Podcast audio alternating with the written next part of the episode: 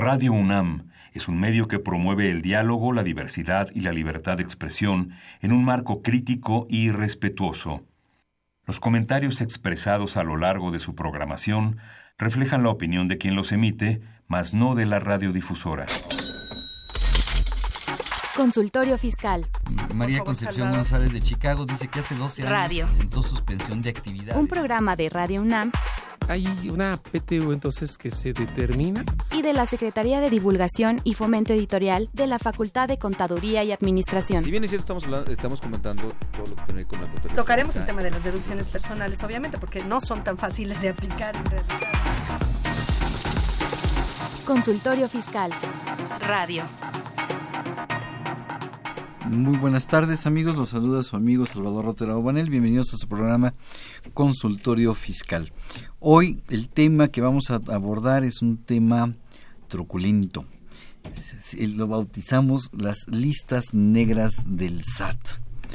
Eh, las listas negras del SAT, no sé, a ver, vamos a platicar de qué se trata eso, pero nos acompaña en, esta mesa, en esta estación, nuestro amigo, el licenciado en Contaduría y especialista fiscal Miguel Ángel Suárez Amador. Él es licenciado en Contaduría por la Facultad de Contaduría y Administración de la UNAM, especialista fiscal también por la facultad y catedrático de la misma facultad. Socio director de Suárez Amador y asociados SC, EFA Servicios SC e Integral FM Consulting Business SADCB. Miguel Ángel, muchas gracias por estar con nosotros el día de hoy. Maestro, pues muchas gracias. Es un gusto estar aquí en el programa de nuestra facultad, eh, hablando de estos temas que resultan interesantes e importantes para la vida de los contribuyentes. Así es. Antes de que empecemos a tocar el tema, eh, me permito recordarles que este es un programa en vivo, que nos puede llamar y hacernos preguntas sobre el tema que vamos a estar tratando. El teléfono en cabina es el 55 36 89 89 o bien el 01800 505 26 88. También les recuerdo que nos puede seguir, nos puede ver por Twitter en arroba con su fiscal. También quiero recordarles que nuestra Facultad de Contabilidad y Administración ofrece el servicio de asesoría fiscal gratuita en los cubículos en los cubículos 32 y 33 del segundo piso del área de posgrado de nuestra facultad para cualquier eh, situación, cualquier consulta que usted desee hacer para un- poco más detallado eh, le pedimos que se comunique al teléfono 55 50 79 98. Repito, asesoría fiscal gratuita en la Facultad de Contaduría y Administración, teléfono 55 50 79 98. Ya en continuación les invitamos a que escuches la siguiente información. Consultorio Fiscal. Radio.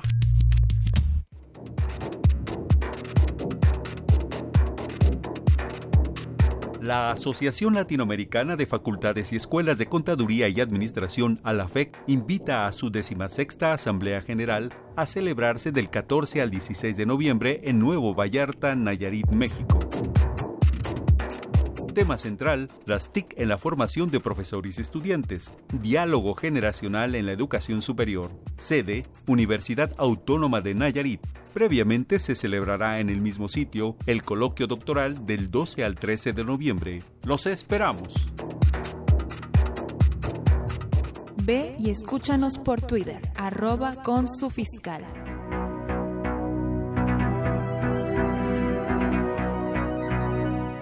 Info Fiscal.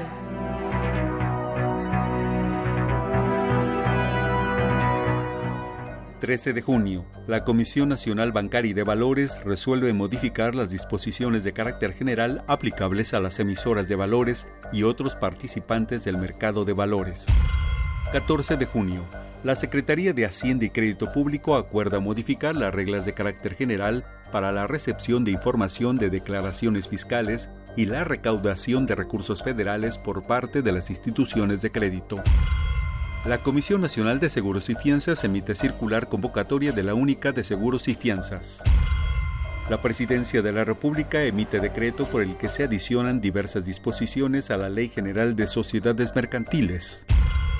Recientemente cambió de imagen el portal del Servicio de Administración Tributaria SAT para los trámites y servicios.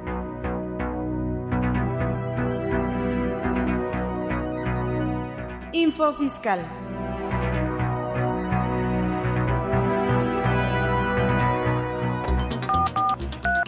Llámanos, nos interesa tu opinión. Teléfonos en cabina 5536 8989. Lada 01800 5052 688.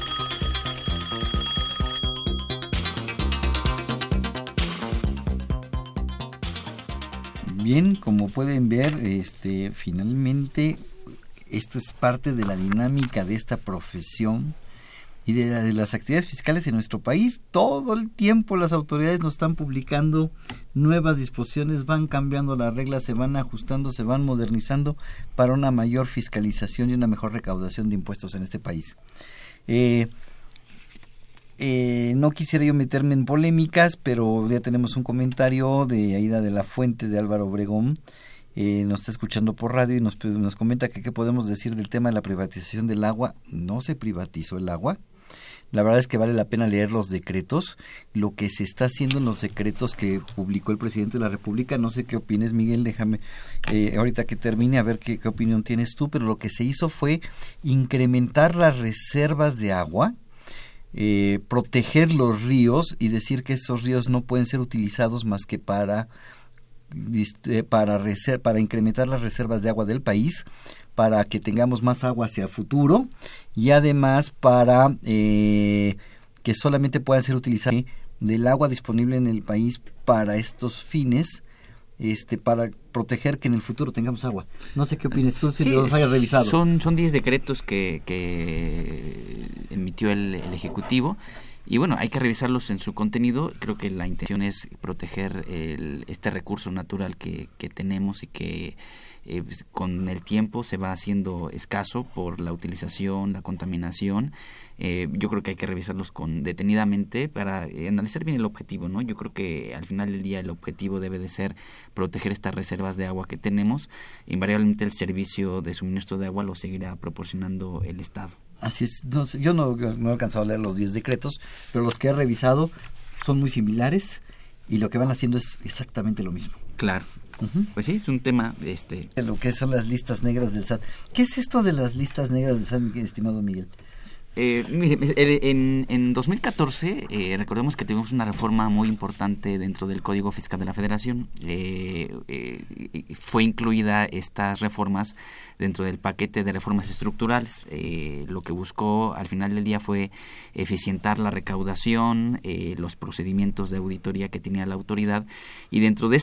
A ver, el primero que mencionabas, eres contribuyentes que tengan créditos condonados. Eh, Exacto, eh, contribuyentes que por algún decreto, por alguna facilidad, por alguna disposición, se les haya otorgado un perdón de la deuda, se les haya... eh, O sea, si yo soy un contribuyente y pedir que me condonen en esas multas. Sí, hay, hay condonaciones que se hacen conforme a ley de ingresos en el mismo código. Eh, si yo soy o, accedo a este tipo de, de ventajas que nos da la misma ley, Y el pues voy a propio Código aparecer- Fiscal de la Federación me dice, si quieres, te- te la perdono, pero para que te la perdono tienes que ser así y así. Así es. De hecho, tenemos un caso muy reciente en el tema de la repatriación de capitales que se dio el año pa- pasado. Eh, los contribuyentes que accedieron a este beneficio, pues se les condonó una cantidad del aparecer en el listado, que te vea un proveedor y te vea en la lista gris.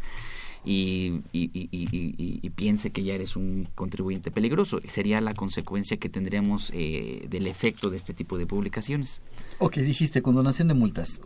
Otro. Créditos fiscales firmes. Créditos fiscales firmes. ¿Qué significa eso de crédito fiscal firme? Un crédito fiscal firme eh, se da cuando ya la autoridad ejerció una facultad de comprobación, hizo una auditoría, determinó el crédito fiscal y determinado el crédito, recordemos que el contribuyente tiene eh, derecho a defenderse. Si se defiende y pierde, entonces el crédito se convierte en firme.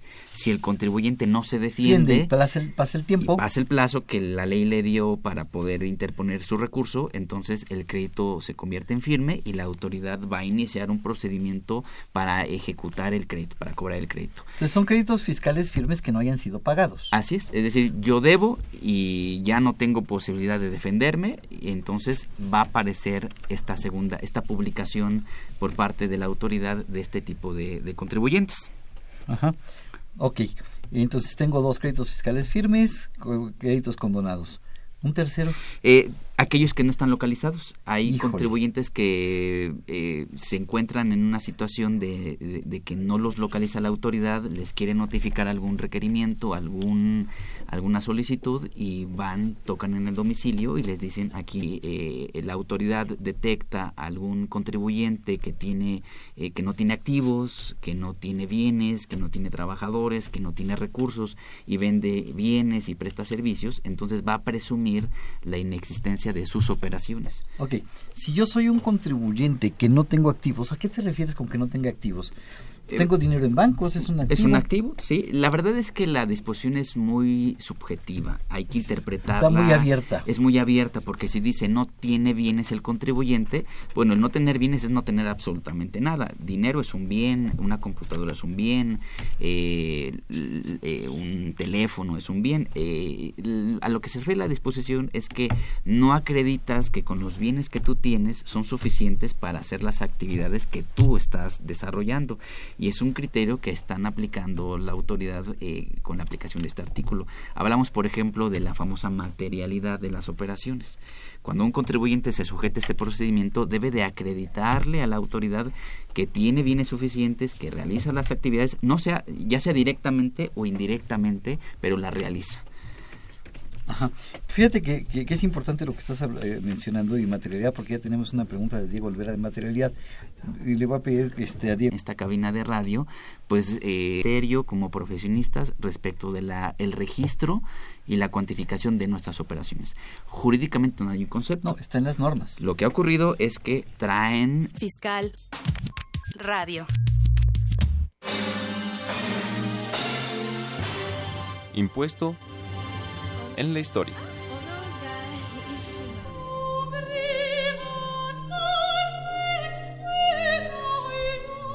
Otras formas originales de evitar pagar impuestos son las siguientes. En el pueblo de Ambleside, Cumbria, en Inglaterra, se construyó una casa sobre un puente. La razón, al estar en medio de un río justo en la frontera entre dos condados, no paga impuesto predial. El inconveniente es que solo es de dos habitaciones para una familia de seis hijos.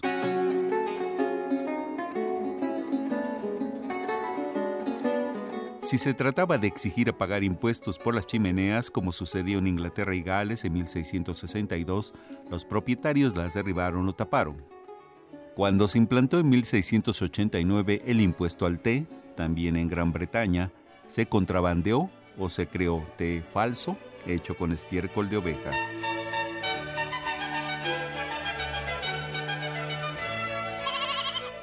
Así las cosas, ante los impuestos, se buscarán formas legales o ilegales de evitarlos.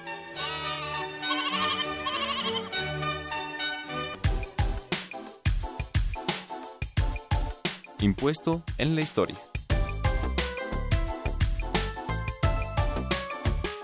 Ve y escúchanos por Twitter, arroba con su fiscal. Llámanos, nos interesa tu opinión. Teléfonos en cabina 5536 8989. Lada 01800 5052 688. Diego Olvera nos pregunta, ahora sí la pregunta de Diego Olvera. Dice que para efecto caer en las listas negras del, del artículo 69, nos hace una pregunta. La documentación como facturas, contratos, registros contables, ¿son pruebas que hacen evidencia o al contrario, son evidencias que hacen prueba? A ver, eh, yo creo que la- el que esté registrado en contabilidad, que tenga una factura y que tenga un pago, no demuestra la materialidad y eso es lo que hace el SAT. Oye, tú fuiste y compraste una factura eh, y pues tienes la factura. Hiciste el pago, sí, perfecto. Obviamente lo registraste en contabilidad, pero eso no me demuestra la materialidad. No, me, no, no hacen prueba de la materialidad. Este, yo creo que la materialidad es que yo pueda demostrar que la operación, que el servicio sí se prestó o que el producto, la mercancía Se sí se compró. Eh, si yo estoy comprando, si estoy hablando de comprar y vender mercancías, pues si tengo la, fac- tengo la factura, tengo la entrada al almacén, eh, tengo la existencia en mis almacenes o ya fue vendida y tengo una factura de que lo vendí, pues puedo demostrar que esa mercancía, ese vaso, esa pluma que tengo ahorita en, en la mesa, que fue lo que me vino a la mente, pues sí existieron en mi conta, o existen porque están en mi inventario, Así es. o existieron porque yo se los vendí a alguien. Sí, y seguramente tengo una orden de compra, eh, un documento de entrega. eh, entonces, cuando hablamos, por ejemplo, de que nos obligan a tener ese control, eh, específicamente una deducción que tienen los contribuyentes muy grande y desde las más, eh, de las principales cuando comercializamos o fabricamos bienes, que es el costo de lo vendido. Si yo tengo mercancía y la mercancía la vendo, pues tengo derecho al costo de ventas. Entonces, si yo no acredito a la autoridad, por ejemplo, cuando compré, cuando vendí, cuando enajené, pues difícilmente va, va a proceder mi deducción, porque no voy a poder demostrar que cumplí con los requisitos de ley. Así es, y por eso la autoridad me dice, si no tienes activos, ¿cómo le haces para vender? No tienes inventarios, ¿cómo vendes? No tienes activos, pues mi pregunta es, los activos no necesito escritorios, los rento o me los dieron en comodato. Así es. La, demostración de las operaciones no necesariamente debe de ser dentro de la vida, bueno, o, o dentro de el, eh, la oficina, déjeme decir, de- del contribuyente. Puedo yo, por ejemplo, prestar un servicio y no tengo trabajadores y eso no significa que la operación no sea existente. Pero hay otras figuras que me van a poder ayudar a acreditarlo. Si yo no presté el servicio, seguramente subcontraté un servicio o contraté otra persona para que me apoyaran en la realización de esta actividad. Y si soy persona física, lo presté yo personalmente, pero Ah, si soy es. persona moral, ¿dónde está el empleado que prestó el servicio? Así o, o el contrato de prestación de servicios o subcontratación en donde yo realicé la actividad a través de un tercero. Y entonces tendría que caer en el cumplimiento de las obligaciones de outsourcing. y que es otro tema que también ahorita lo tenemos pues muy eh, muy presentes por el tema del control que ahorita está ejerciendo la autoridad en contratos de subcontratación, de intermediación, de tercerización o lo que común por eso dice como el, por eso dice el artículo 69b si si yo- si no tienes empleados no tienes activos este pues yo presumo que tus operaciones no existen Así es. Ahora, recordemos que en cualquier materia, eh, la presunción que pueda hacer alguna autoridad administrativa o penal, tiene el contribuyente el derecho a desmentirla. O sea, la presunción admite prueba en contrario. Siempre. Es, Ya, un, es un derecho que tienen los contribuyentes, que tienen los eh, cualquier persona, y es un derecho constitucional. Se le denomina que es un, el derecho de audiencia. Si la autoridad dice algo que no es, yo tengo derecho a manifestar lo que a mi derecho convenga. Por eso, este listado negro, pues eh, eh, el contribuyente que emite una factura y la autoridad presume que no tiene activos, no tiene bienes y la operación es inexistente, pues le va a dar un plazo de 15 días para poder manifestar lo que a su derecho convenga. Así es. Yo quiero recordarles a nuestros amigos radioescuchas que nos puede seguir por Twitter en arroba con su fiscal y que el programa es en vivo. Nos pueden llamar y hacer preguntas sobre el tema en el teléfono 55 30. y, y- y- y- e información que tiene la autoridad por la que puede detectar. Por ejemplo, una declaración anual. En la declaración anual yo manifiesto un detalle de deducciones en donde yo acredito si tengo activos fijos, si en el año eh, compré activos fijos, los manifiesto en mi declaración anual. Si tengo trabajadores, manifiesto en datos informativos el rubro de salarios, Mes seguridad con mes social. tendré unos recibos de nómina. Mm, Mes con mes recibos de nómina, cada mes envía información que integra mi contabilidad y entonces toda esta información la autoridad puede, eh, eh, puede utilizarla y detectar que el contribuyente pues simplemente tiene una cuenta bancaria, eh, factura operaciones y no tiene gastos o no tiene eh, ningún otro concepto que pudiera eh, acreditar que sí está realizando la operación eh, fehacientemente. Entonces le va a dar 15 días el procedimiento, eh, la autoridad, para que yo demuestre que sí tengo activos, que sí realizo operaciones, que sí enajeno bienes, que sí presto servicios. ¿Con qué documentación? Pues con toda la documentación que tengas tú y que acredite esta famosa materialidad de la operación. Eh, en el caso en el que yo no tenga documentación que desacredite lo presumido por la autoridad, entonces voy a estar en problemas. Ok, la autoridad después de publicar esto me da un tiempo para, para defenderme y para poder probar. Así es, me da 15 días. 15 días.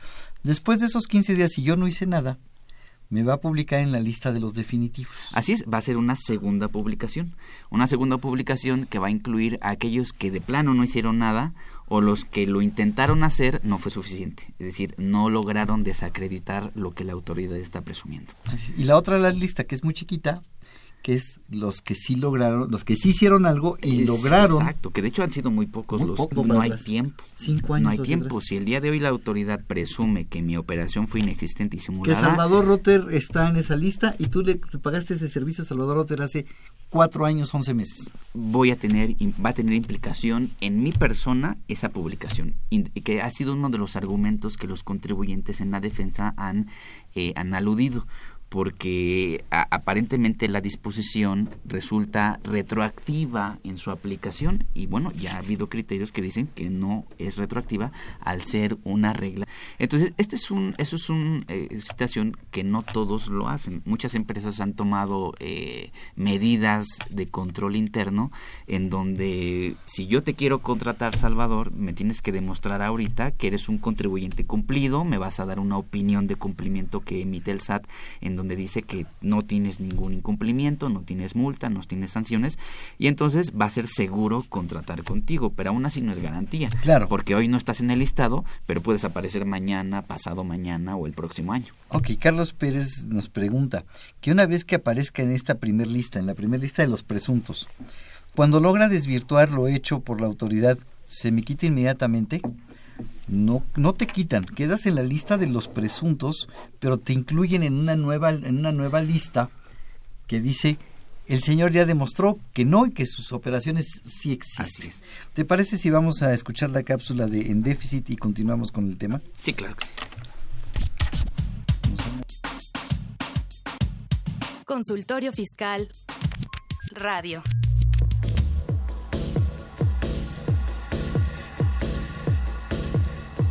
En déficit. Con José Silvestre Méndez.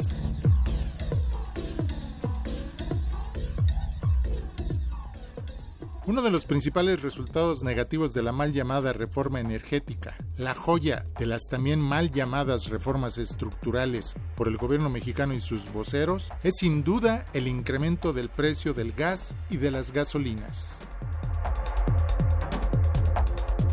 Conviene recordar que el gobierno anunció, publicitó y nos vendió la idea de que la reforma energética nos convenía, iba a ser favorable para todos los mexicanos, entre otras cosas porque bajarían los precios de los energéticos al existir mayor número de empresas oferentes y por lo tanto mayor competencia entre ellas, lo cual no ha ocurrido hasta la fecha.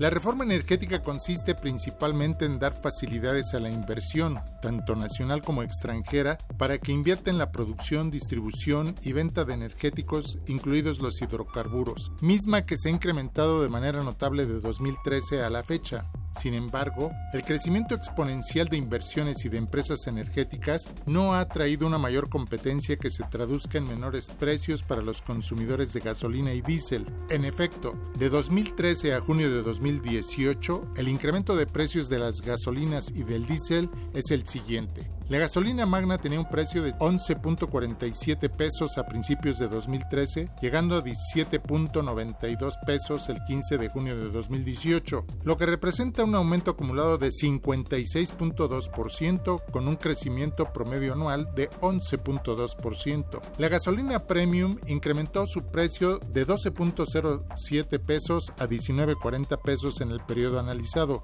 lo que representa un aumento acumulado de 60.7% con un promedio anual de 12.1%.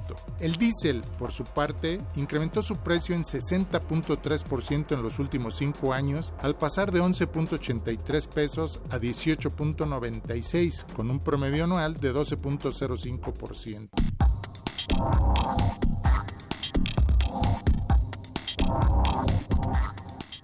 El caso del gas licuado de petróleo, que se usa como combustible en la mayoría de los hogares del país y por tanto impacta los bolsillos de los consumidores, también incrementó su precio de forma importante. En efecto, pasó de 13.39 pesos el kilogramo en 2016 a 18.82 al 15 de junio de 2018, lo cual representa un aumento de 40.5% en apenas año y medio. Así que tomando en cuenta los precios de los energéticos, al término del actual sexenio de Peña Nieto, que fue quien impulsó las reformas estructurales, incluida la energética, esta ha sido un fracaso. No se ha mejorado la productividad ni la competitividad de la industria energética, ni se han mejorado los precios para los consumidores finales. Subsisten algunos otros problemas en la industria energética del país que la mal llamada reforma no ha podido solucionar. Destacan en forma negativa el incremento exponencial de la importación de gasolinas debido a la falta de producción interna en las refinerías del país, así como los subsidios gubernamentales a las gasolinas, el robo de combustibles en los ductos de Pemex llamado huachicoleo, que ha crecido en forma exponencial. En el próximo programa seguiremos tratando los efectos negativos de la contrarreforma energética del gobierno de Peña Nieto. Gracias. En déficit. Con José Silvestre Méndez.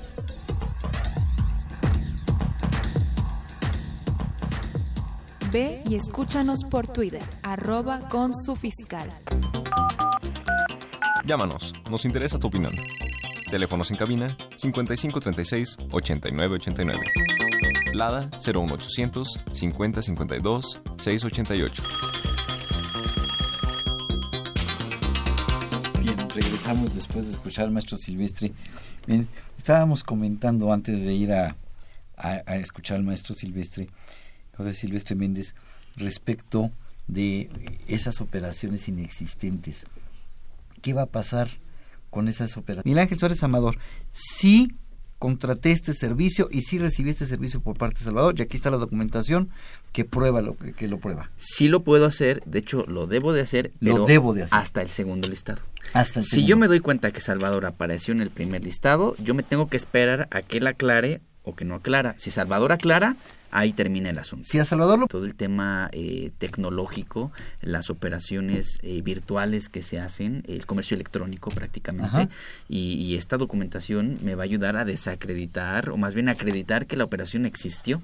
Así es, porque hubo un correo en el que tú me hiciste una consulta. Vamos a suponer que fue una consulta y la consulta ni siquiera fue en mi oficina. Salvador, oye, tengo esta pregunta. Ah, sí, cómo no, aquí está. Ah, ok, con eso es suficiente, sí, sale, me de... ni qué fue lo que me consultó, pero a lo mejor le confirmo la consulta con un correo electrónico. Salvador, de acuerdo a lo que platicamos por Tú teléfono, esto esto te esto. dije esto, me dijiste esto y dejamos evidencia de la operación, de la materialidad y todo esto para no tener problemas con estos famosos listados que tiene la autoridad. Ahora, la consecuencia de que yo no aclare... eh, Era lo que te iba a preguntar. Ya pasaron los 30 días. Tú dijiste que después de que publicaron a Salvador... va a poder determinar créditos fiscales y va a poder presumir la existencia de delitos por simulación de actos. Pasaron seis meses, no hiciste nada. Llega la autoridad y te manda un documento. Entonces, ¿voy a tener que pagar el impuesto con actualización y recargos o, o- o nada más pago los impuestos? No, con recargos y actualización, porque... es- ¿Tendría que pagar alguna multa? Eh, depende si el descubrimiento es eh, espontáneo no. Eh, recordemos que cuando el contribuyente cumple espontáneamente con la obligación fiscal, eh, no es sujeto a sanción, entonces habría que revisar muy bien eh, cómo llega a ser el procedimiento, porque si viene una invitación y te dice, oye, detecté que tienes estas operaciones, te invito a que corrijas tu situación fiscal, si no es un acto administrativo en el que se dé este descubrimiento, yo presento complementaria y no tendrían por qué sancionar. Así es. Pero fíjate que pues, esto se vuelve una locura porque la lista es larguísima. Sí, no, hay, hay miles de Hay contribuyentes. miles de contribuyentes y además tengo que ver en esos miles que ninguno de mis 20 o 30 o 100 estén incluidos. Así ¿no? es. ¿Te parece si vamos a, la, a, la- a escuchar la cápsula de la revista y te pregunto, ¿qué puedo hacer para no estar corriendo este riesgo, para que lo vayas pensando en lo Sí, que claro. regresamos? Consultorio Fiscal Radio.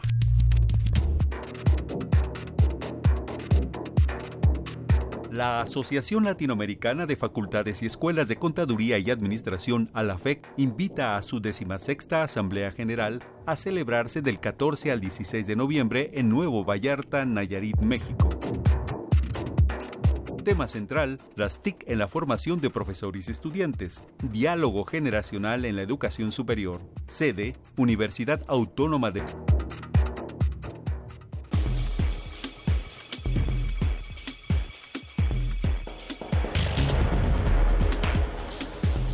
En esta nueva edición, la 692 Consultorio Fiscal, como siempre, aborda interesantes artículos de corte jurídico, laboral, contable, financiero y fiscal. Carlos Alberto Burgoa Toledo reflexiona sobre las recientes reformas al Código Fiscal de la Federación. ¿El caballo de Troya fiscal? se pregunta. Sergio Santinelli Grajales resume las principales reformas al Código Fiscal de la Federación. Francisco Yáñez Ledesma analiza la liberación del CIPRED 2017 y Adriana Hernández Hernández revisa los anexos del CIPRED para partes relacionadas. Estos y otros temas de gran interés se presentan en el número 692 de Consultorio Fiscal. Suscripciones a los teléfonos 5616-1355 y 5616-7755. También a través de la tienda electrónica publishing.fca.unam.mx o en la página electrónica de esta revista consultoriofiscal.unam.mx. Ve y escúchanos por Twitter, arroba con su fiscal. Llámanos, nos interesa tu opinión. Teléfonos en cabina 5536. Acreditarlo, yo creo que por ejemplo serviría más el, el, contrato de, telefónico. Ustedes verán que el contrato telefónico eh, les dice a qué número llamaron, el tiempo que llamaron, la hora eh, y el costo de la llamada telefónica. claro, pero hay muchas. Pero hay que recordar que desde mi punto de vista, corrígeme si estoy mal. No soy abogado, aclaro. Habría que consultarlo con un abogado. Este, los contratos, eh, el único contrato que yo recuerde que pueda ser verbal es el, de, el, eh, laboral.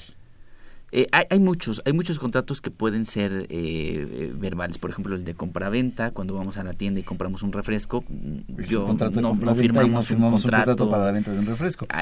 Pero para una consulta, para algo que pretendes deducir, pues yo sí te aconsejaría que tuvieras el documento, el contrato.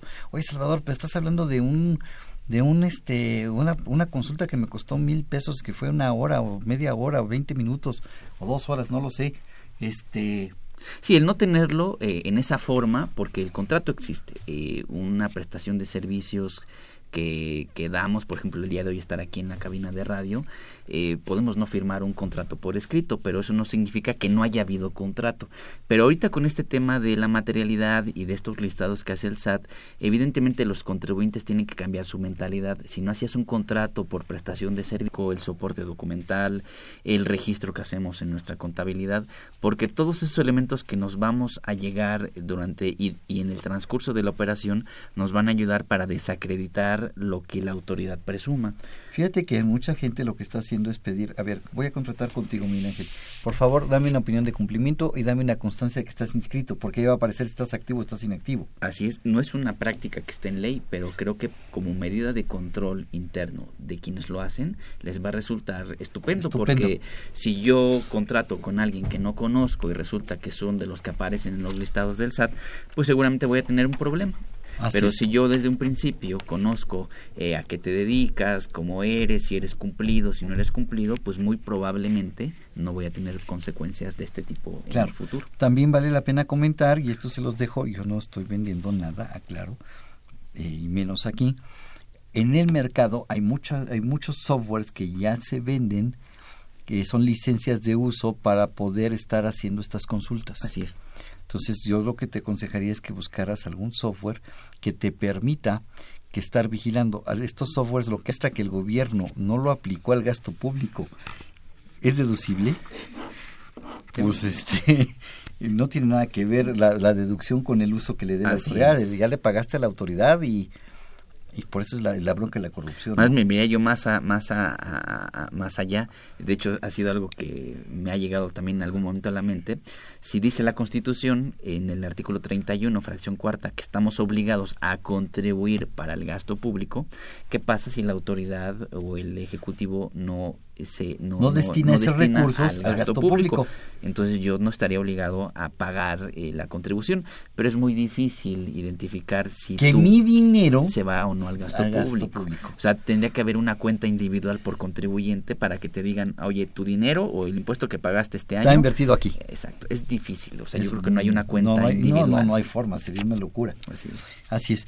Este Hablábamos al, al- al principio del programa de la constitucionalidad de este documento. ¿Hay algo que esté eh, pasando en las Cortes al respecto de estos artículos? Pues bueno, viene una sentencia. eh, De hecho, la semana pasada la Procuraduría eh, de Defensa del Contribuyente hizo un coloquio respecto al análisis de la sentencia que emitió la, la Suprema Corte de Justicia eh, en cuanto al posicionamiento de la constitucionalidad o no de este procedimiento que está en el artículo 69. Básicamente se resume, eh, entre otros puntos, en dos que me parece que son los fundamentales. El primero es si este eh, artículo se, se refiere a, un, a, un, a una facultad de comprobación de la autoridad fiscal y dos, la inconstitucionalidad, la ilegalidad respecto a la notificación que hace la autoridad al contribuyente que emitió la factura. Recordemos que cuando presume la autoridad eh, la inexistencia de la operación, el contribuyente que emitió el comprobante tiene 15 días para acreditar o no. Si pasan esos 15 días, eh, la autoridad tiene cinco días para valorar las pruebas y notificar. El problema es que no hay un plazo para notificarlo. Y entonces lo están supeditando el plazo de notificación al término de la caducidad. Cinco años. Cinco años. Entonces pudiera durar un procedimiento de revisión de facturas inexistentes eh, o, eh, ci- cinco años, el tiempo que dura eh, o que precluye el tema de la caducidad. Y está interesante ver cómo esa sentencia. Pero bien, este, la verdad es que aquí el tiempo vuela, el tiempo se nos agotó. Eh, invitamos a quienes nos, a que nos sintonicen la siguiente semana con el tema Listas Negras del SAT tercera parte. Esta fue una producción de Radio UNAM. Director general Benito Taibo, director de la Facultad de Contaduría y Administración de la UNAM, maestro Tomás Humberto Rubio Pérez, secretario de Divulgación y Fomento Editorial de la Facultad de Contaduría y Administración, doctor José Ricardo Méndez Cruz, en los controles es Ro- Socorro Montes, en la producción por parte del Departamento de Medios Audiovisuales de la Facultad de Contaduría y Administración de Zahualcóyotl Jara, Juan Flandes, Alma Villegas, Tania Linares, Valeria Revelo y Bruno Ruiz. Miguel Ángel, muchísimas gracias Pues por, muchas por estar gracias. con nosotros y por tus comentarios. A ustedes. Hasta la próxima, se despide su amigo Salvador Otero Banel. Muy buenas tardes y buen provecho. Consultorio Fiscal. Un programa de Radio UNAM y de la Secretaría de Divulgación y Fomento Editorial de la Facultad de Contaduría y Administración. Consultorio Fiscal Radio.